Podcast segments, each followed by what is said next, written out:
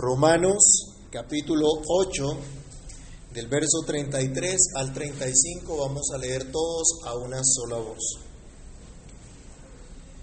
¿Quién acusará a los escogidos de Dios? Dios es el que justifica.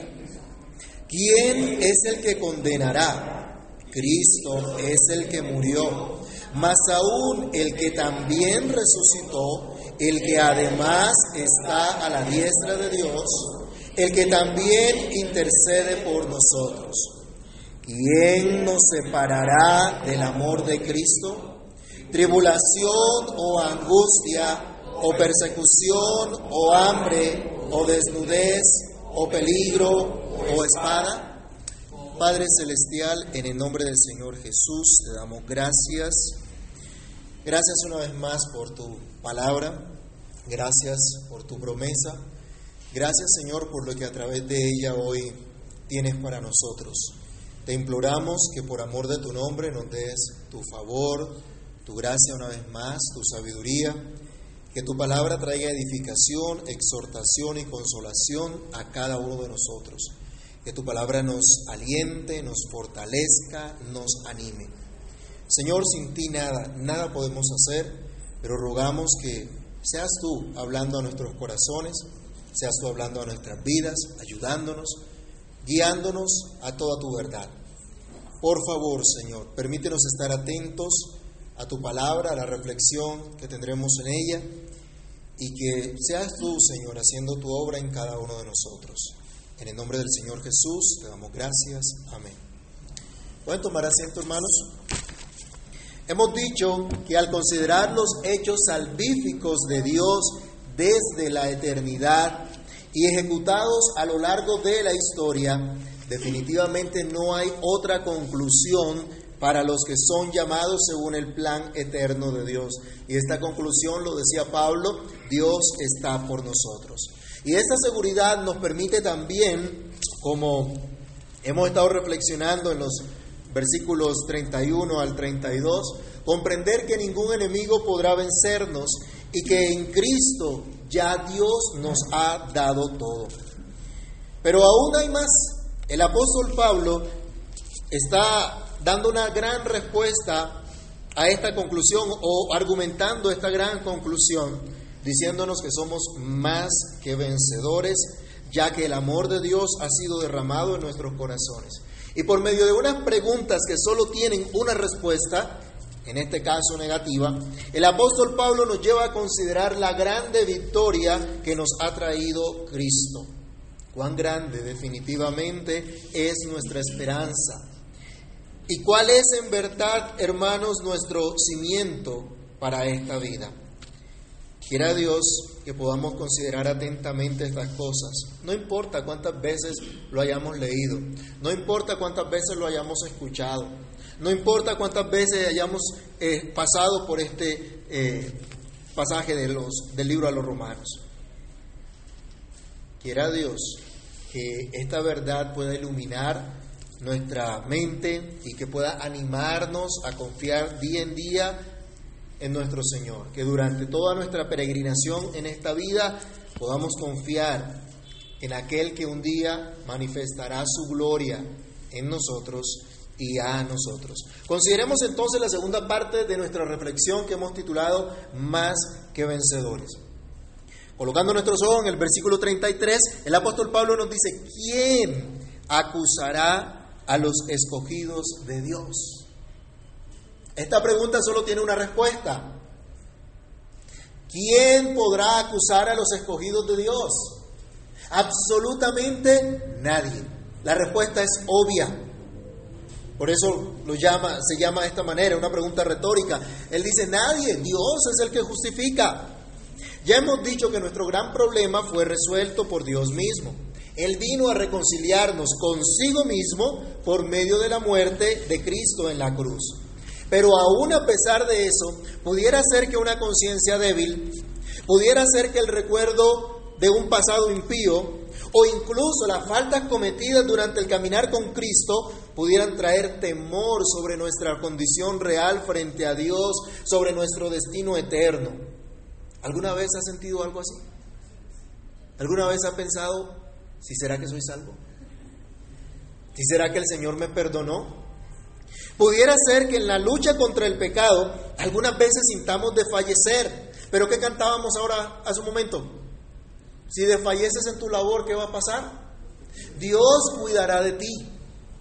Es la seguridad que podemos tener. A veces sentimos desfallecer, no llegamos a la medida que Dios quiere. Y esto lo sabe explotar muy bien todos nuestros enemigos.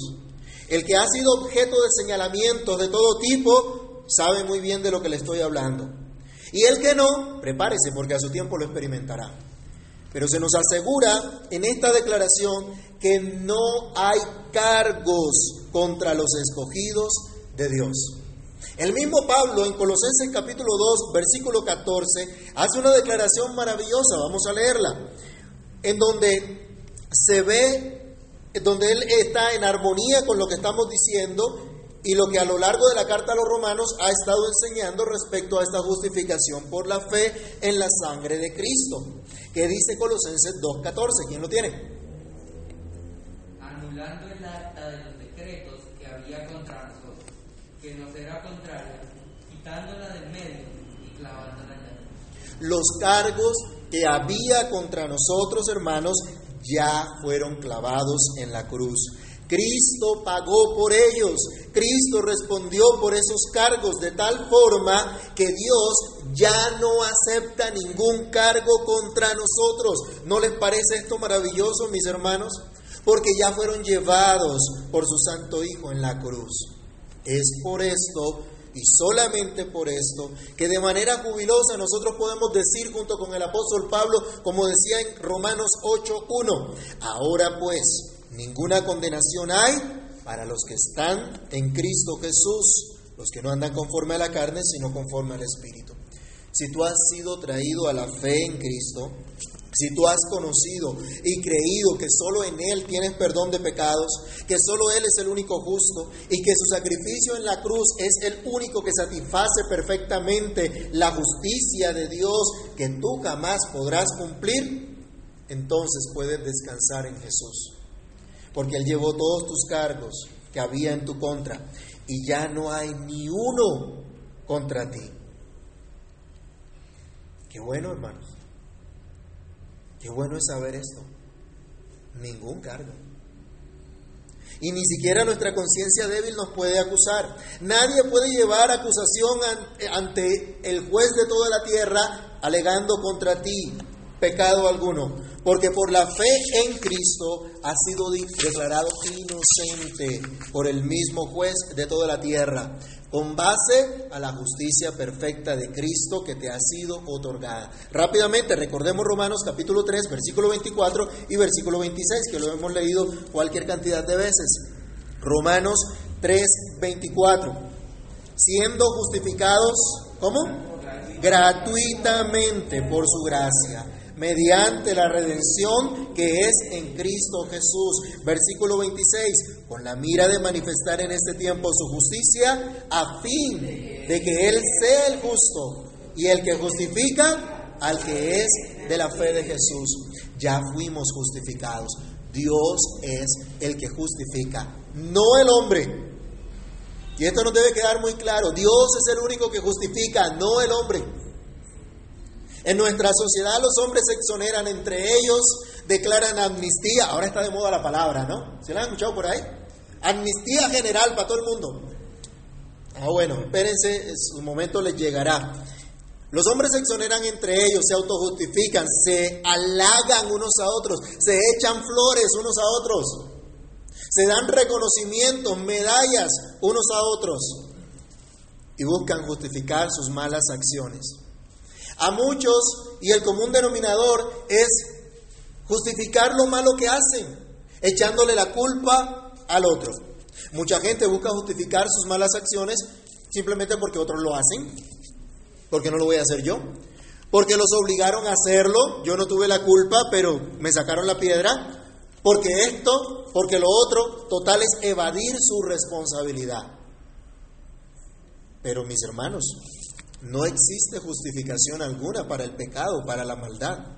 No podemos hacer responsable a otros por no asumir nuestra propia responsabilidad.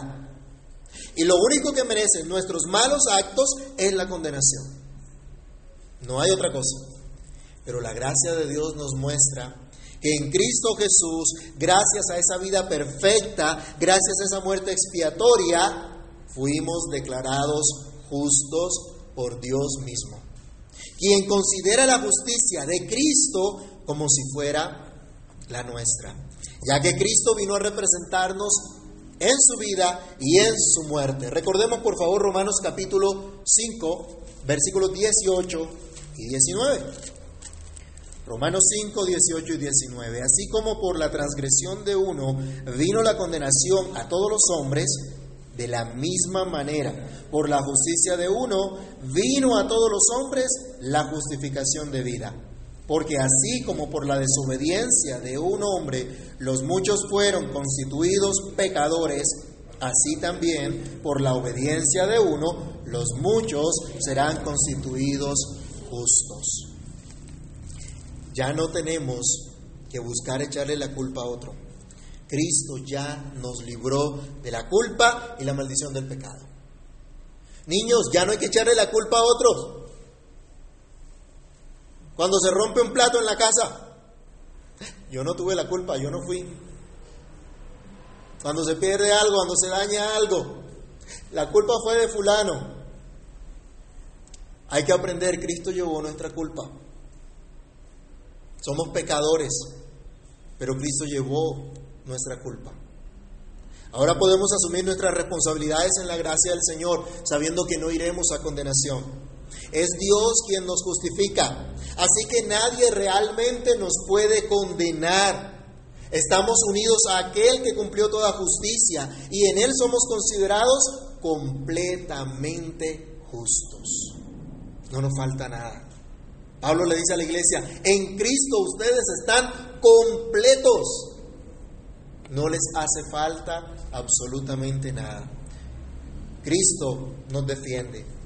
Unido a lo que venimos diciendo, la segunda reflexión nos dice, Cristo nos defiende. No solo es un hecho ya cumplido el que Dios nos ha justificado gracias a la obra perfecta de nuestro Señor Jesucristo, sino que además podemos estar seguros que esta obra tiene vigencia, sigue defendiéndonos de toda clase de ataque a nuestras almas, toda clase de ataque a nuestra libertad y a nuestra condición delante de Dios.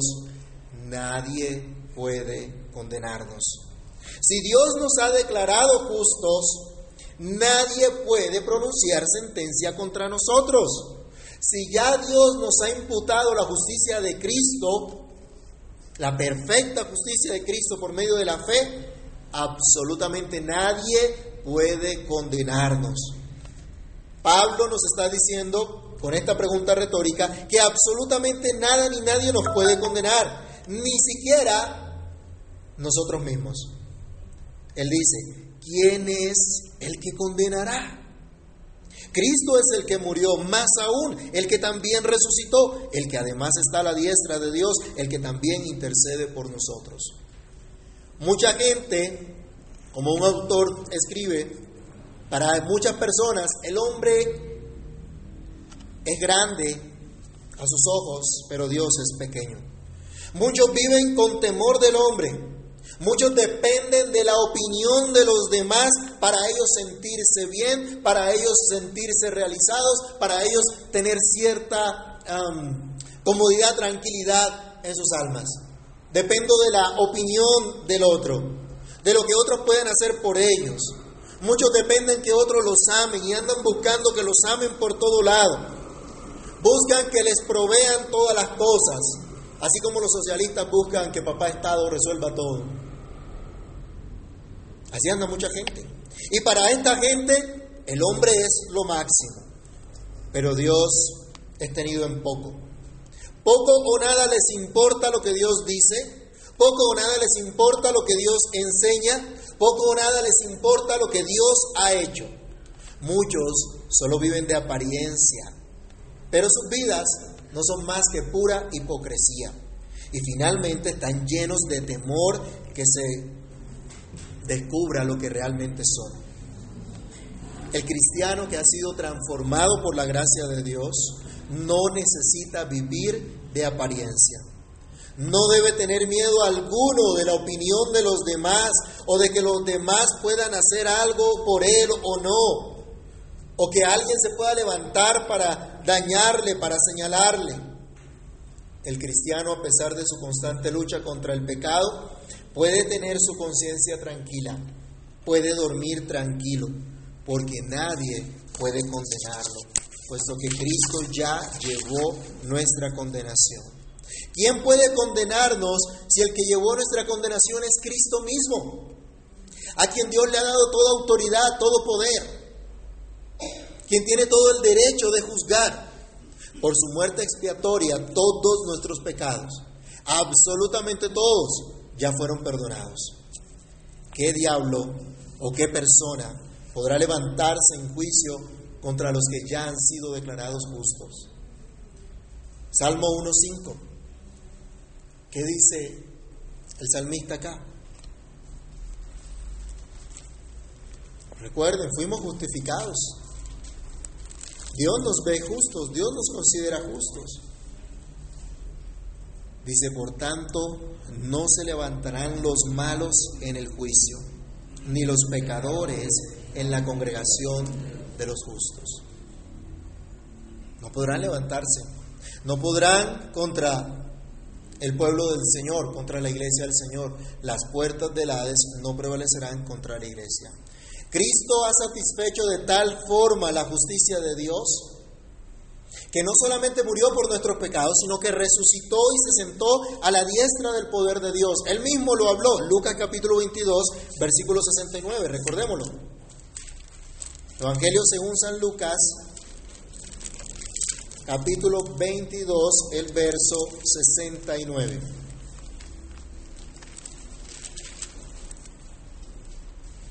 Mire lo que nos dice.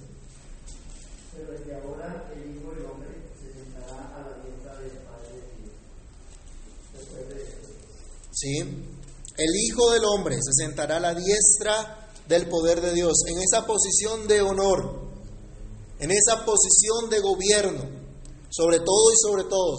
En Colosenses 3.1 se nos dice que dónde tenemos que poner nuestra mirada, o sobre quién deben estar nuestros ojos. Tenemos que mirar las cosas de arriba, poner la mirada en las cosas de arriba donde está Cristo sentado a la diestra de Dios, en ese lugar de honor, en él tenemos que, a Él tenemos que mirar. Apocalipsis capítulo 5, versículo 12 nos habla de ese honor supremo que Cristo merece, que Cristo recibió a causa de su obra. Apocalipsis capítulo 5, versículo 12. Decían a gran voz, el cordero que fue inmolado es digno de tomar el poder las riquezas, la sabiduría, la fortaleza, la honra, la gloria y la alabanza. El que nos redimió es digno de ser engrandecido. Su obra perfecta fue completamente lograda, no le hizo falta absolutamente nada. Así que no hay deuda alguna porque ya Cristo la pagó toda. No hay condenación alguna porque Cristo ya lo pagó todo. ¿Cuántas veces en tu vida has escuchado esto? ¿Cuánto llevas en la vida cristiana? ¿Cuántos años escuchando esto? ¿Cuántas veces has agradecido al Señor por esto? ¿Es tu manera de pensar y tu manera de actuar consecuente con este hecho maravilloso? ¿O es tan familiar estas cosas que estamos diciendo que ya poco o nada te conmueve? La iglesia que estaba en Roma tendría que enfrentarse a ser declarados enemigos de la nación, enemigos del César, y que se les condenara incluso como herejes y por no procurar el bien de su nación, del imperio de aquel entonces. Pero eso no les debía quitar el sueño. Aunque el mundo los condenara, ante Dios no había quien lo hiciera. Porque Cristo murió y resucitó por ellos y está reinando a la diestra del Padre, poniendo todos sus enemigos por estrado de sus pies. Como cantábamos en el himno, hallé un buen amigo, la victoria me es segura y es por eso que elevo mi canción. Grandes cosas Cristo ha hecho para mí. Cristo es nuestro intercesor. Nadie nos puede condenar porque Cristo pagó nuestra condena, porque Cristo resucitó en señal de que su sacrificio fue totalmente aceptado por el Padre y que este sacrificio sigue continuamente delante de Dios, delante del Padre Celestial. Su intercesión se mantiene vigente, Hebreos capítulo 7, versículo 25. Se nos anima a confiar en el Señor, se nos anima a venir ante Él, porque Él es poderoso para socorrer a todo aquel que ha sido tentado, porque Él vive para interceder continuamente por nosotros. El sacrificio de Cristo está permanentemente delante del Padre. Isaías capítulo 53, versículo 12, nos recuerda qué es lo que ocurriría al haber Cristo entregado su vida al haber orado por nosotros. Alguien que lo lea, por favor, Isaías 53, versículo 12. Por tanto, yo le daré parte con los grandes, y con los fuertes repartirá despojo, por cuanto derramó su vida hasta la muerte, y fue contado con los pecadores, habiendo él llevado el pecado de muchos y orado por los transgresores. Este Cristo hizo la voluntad perfecta del Padre. Ha sido escuchado. Su intercesión a favor nuestra nunca falla. Su intercesión siempre es efectiva, es siempre oportuna. Qué gozo el que podemos tener realmente en Cristo. Él es nuestro intercesor eterno. Aunque todo el mundo te acuse, Él no te condena. Él llevó tu condenación y su sacrificio, aceptado por el Padre, siempre será visto en tu favor. No necesitas que otro te defienda. No necesitas siquiera defenderte tú mismo. Hay uno que es poderoso para llevar tu causa y es Cristo el Señor. En consecuencia, nuestro tercer punto nos lleva a reflexionar en el más alto pensamiento acerca de lo que es ser más que vencedores. Nada nos puede separar del amor de Cristo. Todo lo que hemos visto hasta ahora señala la grandeza del amor divino. Señala la grandeza del amor de Dios que no escatimó ni a su propio Hijo, sino que lo entregó por todos nosotros. Pero también el amor de Cristo mismo, quien se entregó en la cruz voluntariamente por nosotros, para llevar nuestra condenación que merecíamos nosotros. Todo esto nos habla del amor de aquel que vive para interceder por nosotros. Conociendo estos hechos de Dios que nos han beneficiado inconmensurablemente, se nos pregunta, ¿quién nos separará del amor de Cristo? ¿Tribulación o angustia? ¿O persecución? ¿O hambre? ¿O desnudez? ¿O peligro? ¿O espada? Nuevamente la respuesta es obvia, absolutamente nada. Ni siquiera las circunstancias más difíciles. Pastor, es que usted no entiende mi circunstancia, es que usted no entiende mi situación, es que usted no está en mis zapatos, es que a usted no le ha tocado vivir lo que yo viví. No, no tengo que vivir lo que usted vivió. El apóstol Pablo sabía de lo que estaba hablando. Él lo había experimentado y yo creo que cada uno de nosotros, si les digo, levante la mano el que ha tenido tribulación o angustia, pues levantamos las dos manos y hasta las piernas. Todos hemos pasado seguramente por estas situaciones, ¿no? No puedo decir, el Señor me muestra que uno de ustedes ha tenido eh, tal o cual aflicción. Todos. El mismo Pablo ha dicho, es necesario que a través de muchas tribulaciones entremos al reino de los cielos. Vayamos a 2 de Corintios capítulo 11, versículos 23 al 29. Y pensemos un momentico en lo que había pasado, en lo que había vivido el mismo apóstol Pablo. Segunda carta a los Corintios, capítulo 11 del verso 23 al verso 29.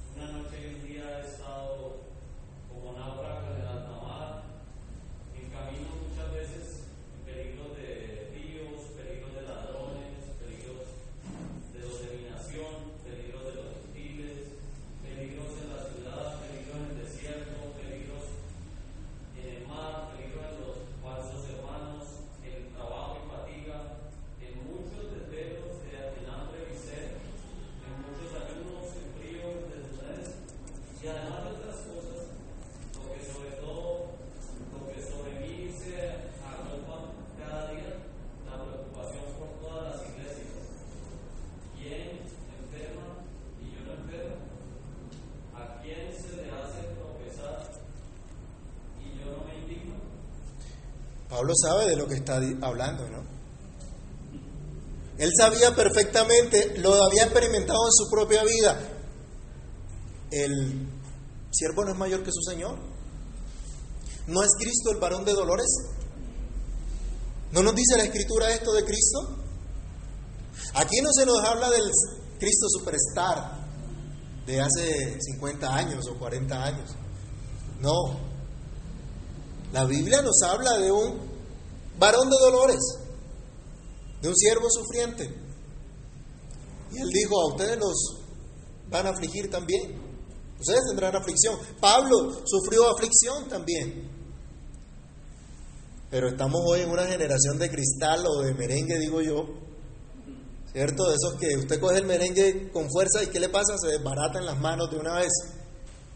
Una generación que no está acostumbrada a trabajar, que no está acostumbrada a esforzarse, que quiere que todos se lo den por su linda cara, no más. Así no es. Hay sufrimiento, hay aflicción. Y entonces, si reciben de lo que están dando, entonces empiezan a gritar, ¿cierto? Nos están matando. Y empiezan con sus, con sus cuentos. Mis hermanos, ¿qué aflicción externa ¿O qué angustia interna nos puede separar del amor de Dios? Del amor de Cristo que tiene por nosotros. Su amor es tan grande, tan infinito, que ni siquiera alcanzamos a comprenderlo. En Efesios 3:19, el apóstol Pablo estaba llamando a la iglesia a conocer este amor y los motivaba, oraba por ellos para que conocieran este amor que sobrepasa todo conocimiento. No lo alcanzamos a comprender porque somos finitos, en el mismo Romanos, Él ha dicho ya que el amor de Dios ha sido derramado en nuestros corazones por su Espíritu que nos ha dado. Y ha dicho que Dios muestra su amor para con nosotros, en que siendo pecadores, ¿qué pasó? Cristo murió por nosotros. Así que Pablo sabe de lo que está hablando, conoce perfectamente el amor de Dios y conoce perfectamente las circunstancias a las cuales está expuesto el creyente por pertenecer a una raza caída. Por seguir todavía en este mundo donde luchamos con el pecado, donde todavía cada uno de nosotros tiene su propia lucha contra el pecado. Yo les pregunto, si su hijo se enferma, usted no se preocupa. ¿Alguno ha tenido un bebé enfermo? hospitalizado. Y usted está feliz de la vida. Gloria a Dios, el Señor está conmigo, aleluya. Y vamos adelante. Por más confianza que usted tenga, se aflige. Sufre angustia. Sí, estamos en las manos del Señor. Y porque estamos en las manos del Señor, si nos morimos, no, no, no le va a doler a nuestros seres queridos. Entonces no vamos a sacar lágrimas porque no, Él se fue para el cielo, está con el Señor y, gloria a Dios. Algunos han salido con ese cuento, no, no llore porque va a desagradar al Señor, debe estar feliz, debe estar cantando porque el Señor se lo llevó. Seamos serios, seamos honestos. ¿Sí? ¿Debemos tener confianza en el Señor? Claro que sí. Si alguno es objeto de incomprensión o de vejación, ¿no se aflige? Cuando hay problemas de pareja, cuando hay incomprensión, esto no trae aflicción. O aquí ninguno ha tenido problemas de pareja, gloria al Señor, qué bueno. qué bueno. ¿Eso no trae dolor? ¿No trae aflicción? Claro que sí. Cuando luchamos con nuestros propios temores, ¿de qué va a pasar? Me acuerdo cuando era un peladito, a mí me daba miedo crecer. Yo decía, ¿qué tal cuando sea grande? ¿Cómo voy a hacer? Y cuando la gente tiene miedo de algo, empieza a estar ansioso y manifiesta esa ansiedad de diferentes maneras. Y cuando estamos temerosos de lo que pueda ocurrir, ¿cuánta gente no se murió de temor, de pura ansiedad antes que de COVID? Por estar supremamente asustados, supremamente angustiados. Hermanos, la realidad es que nuestras vidas puede llegar una aflicción externa de nuestro ambiente, de lo que otros hacen, o algo interno de lo que nosotros percibimos, de lo que nosotros sentimos. El apóstol Pablo decía, sobre mí se agolpa la preocupación de todas las iglesias. ¿Se puede imaginar eso? O sea, ¿qué, estaría sintiendo este hombre? ¿Qué habría ya dentro de su corazón? Pudiéramos pensar de pronto en la tensión que había en él. Entonces, él sabía de lo que estaba hablando. Pero él les dice, ninguna de estas cosas nos puede separar del amor de Cristo. Y él era una muestra de ello. Sabemos que por causa del pecado estamos expuestos a esta clase de situaciones, pero esto no nos puede separar del amor de Cristo, de ese amor que Cristo nos tiene. Ah, por cierto, no dice aquí del amor que nosotros tenemos por Dios. Nada nos va a separar del amor que tenemos por Dios. Dice, nada nos puede separar del amor que Cristo tiene por nosotros. Que es el único que es eterno, es el único que permanece para siempre. Pablo fue ejemplo entonces de esta verdad. Los creyentes del primer siglo también fueron ejemplo de esto. La iglesia que ha sido perseguida a lo largo de la historia también lo es. Dios no impide que pasemos por las aguas o que pasemos por el fuego. Él dice en Isaías 42 del 2 al 3 que siempre estará con nosotros. Si tienes que pasar por las aguas, tranquilo, no te vas a negar. Si tienes que pasar por el fuego, tranquilo, no te vas a quemar yo soy tu redentor. Esto, hermanos, no nos puede separar de su amor. Y él sigue diciendo, ni la persecución, ni el hambre o la desnudez. Y he querido juntar estas tres cosas porque generalmente una va con la otra. ¿Qué ocurrió con nuestra nación aquí en Colombia hace mucho tiempo? Bueno, cuando las personas tuvieron que salir de su tierra apenas con la ropa que tenían puesta. Fueron separados de su tierra, fueron separados de su gente y llegaron a las grandes ciudades a pasar hambre, a tener necesidad de ropa, a tener muchas dificultades por la prepotencia de algunos que creían que tenían el derecho de quitar la vida y los bienes a los demás, pero hoy son vistos como salvadores de la nación, pero a su tiempo vendrá el juicio sobre ellos, porque la, aunque la justicia humana los absuelva. Algo similar, hermanos, ocurrió con los creyentes del primer siglo. A ellos también los persiguieron, pero en este caso por ser cristianos, por seguir a Cristo, por haberse constituido enemigos del César, por decir solo tenemos un Señor que es Jesucristo, por no rendir adoración al César, por no mezclarse con ese mundo pagano de aquel entonces. A ellos los hicieron salir de sus lugares, con las implicaciones que esto trae, hambre, falta de ropa y falta de otras cosas. Así pasó con Elías, un gran profeta del Antiguo Testamento exiliado en el desierto. Fue alimentado primero por cuervos y bebía agua de un arroyo y el arroyo se secó. Y después le dice el Señor, ve donde está viuda, le voy a dar a esta viuda que te dé de comer. Y cuando llega a la casa de la viuda, tenía mucha comida, ¿cierto? ¿Se acuerdan? tenía manjares y todas estas cosas para el siervo de Dios. Tenía un poquito de, de harina y dijo, vamos a comer esto y a morirnos porque no hay más nada. Imagínense, y esa era la que iba a sostener al siervo de Dios. Terrible. ¿Y dónde estaba el Dios de Elías entonces? ¿Por qué no lo cuidaba? ¿Por qué no hacía algo maravilloso, especial por él? Si él, por su palabra, no hubo lluvia durante tres años. Entonces, ¿por qué él no podía decir también que aparezca la plata, que aparezca la comida? Fue necesario que pasara por esta situación también. En el desierto, Elías no tenía precisamente la ropa más espléndida. Venimos al culto y nos ponemos la mejor pinta, ¿no? Y si vamos a predicar, hombre, mucho más. Este profeta se vestía similar a Juan el Bautista. ¿Sí? ¿Han visto la descripción de Juan el Bautista? No era precisamente la ropa más espléndida y Cristo lo dijo. Los de la ropa espléndida, ¿dónde están? Dicen los palacios de los reyes y todas esas cosas. Pero ¿qué salieron a ver al desierto? Una, una caña cascada. ¿Qué salieron a ver? ¿Y qué vieron en Juan? ¿Cómo era su, su vestimenta? Algo similar era la vestimenta del profeta Elías también en el desierto. ¿Por qué? Por estar haciendo la voluntad de Dios, por estar obedeciendo al Señor, por estar hablando en nombre de Dios.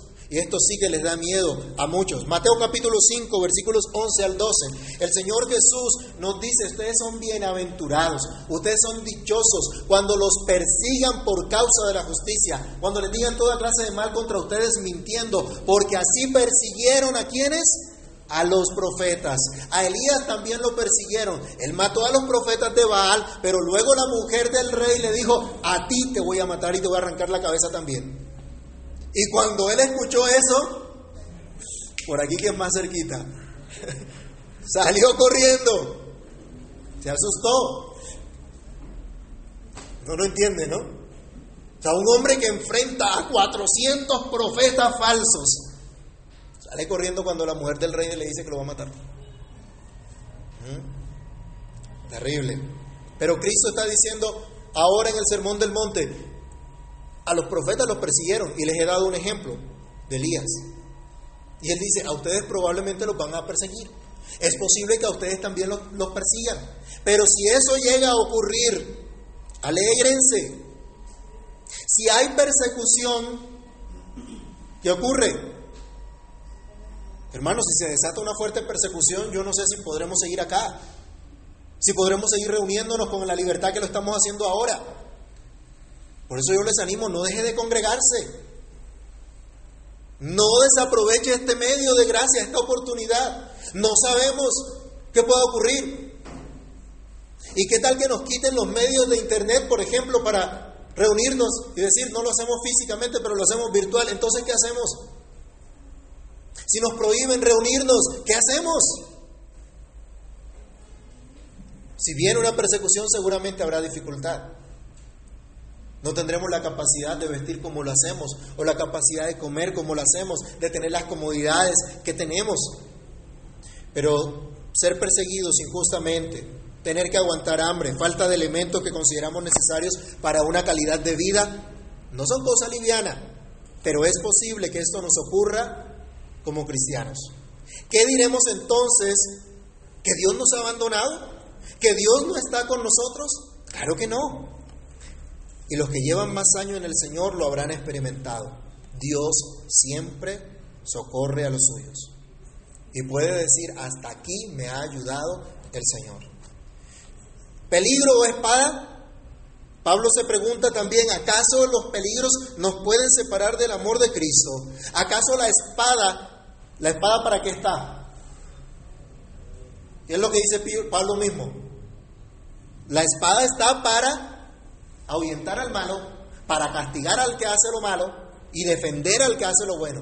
Pero cuando esa espada se vuelve en contra de los justos, ¿qué hacemos? Cuando esa espada se vuelve en contra de los seguidores de Cristo, ¿qué hacemos? Como vimos en 2 Corintios, Pablo había pasado ya por las seis cosas que él está mencionando, pero más adelante le tocaría a Pablo mismo sufrir la espada. También sería asesinado por causa de Cristo.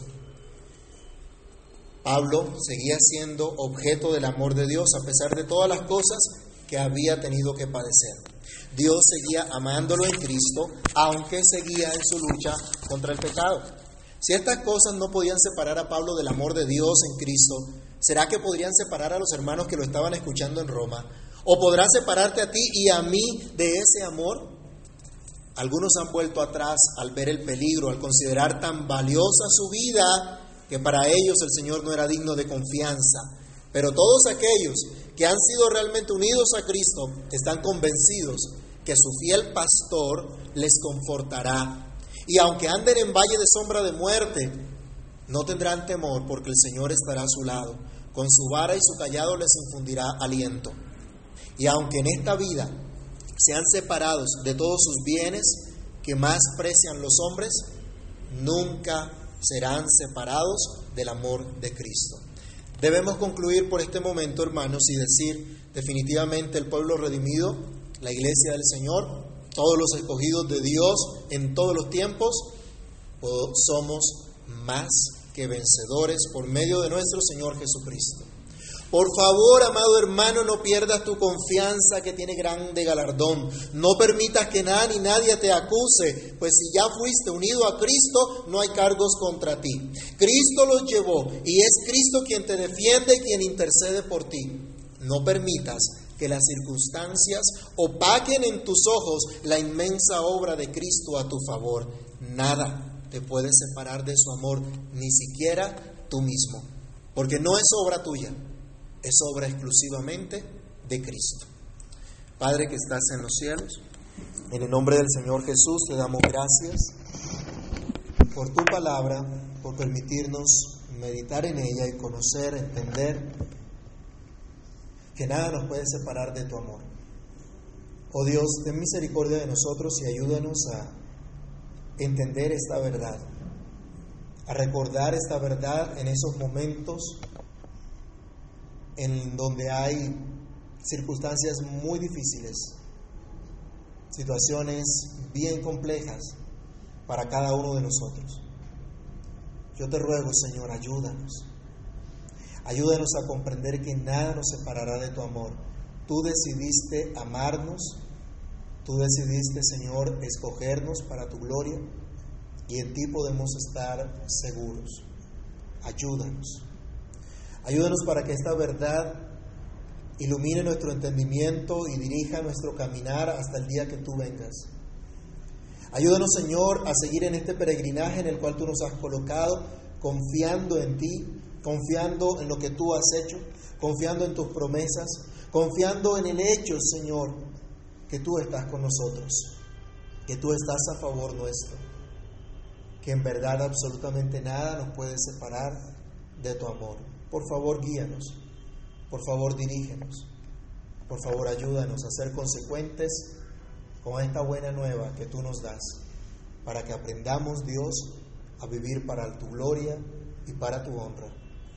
En el nombre del Señor Jesús te pedimos estas cosas y te damos muchísimas gracias. Amén.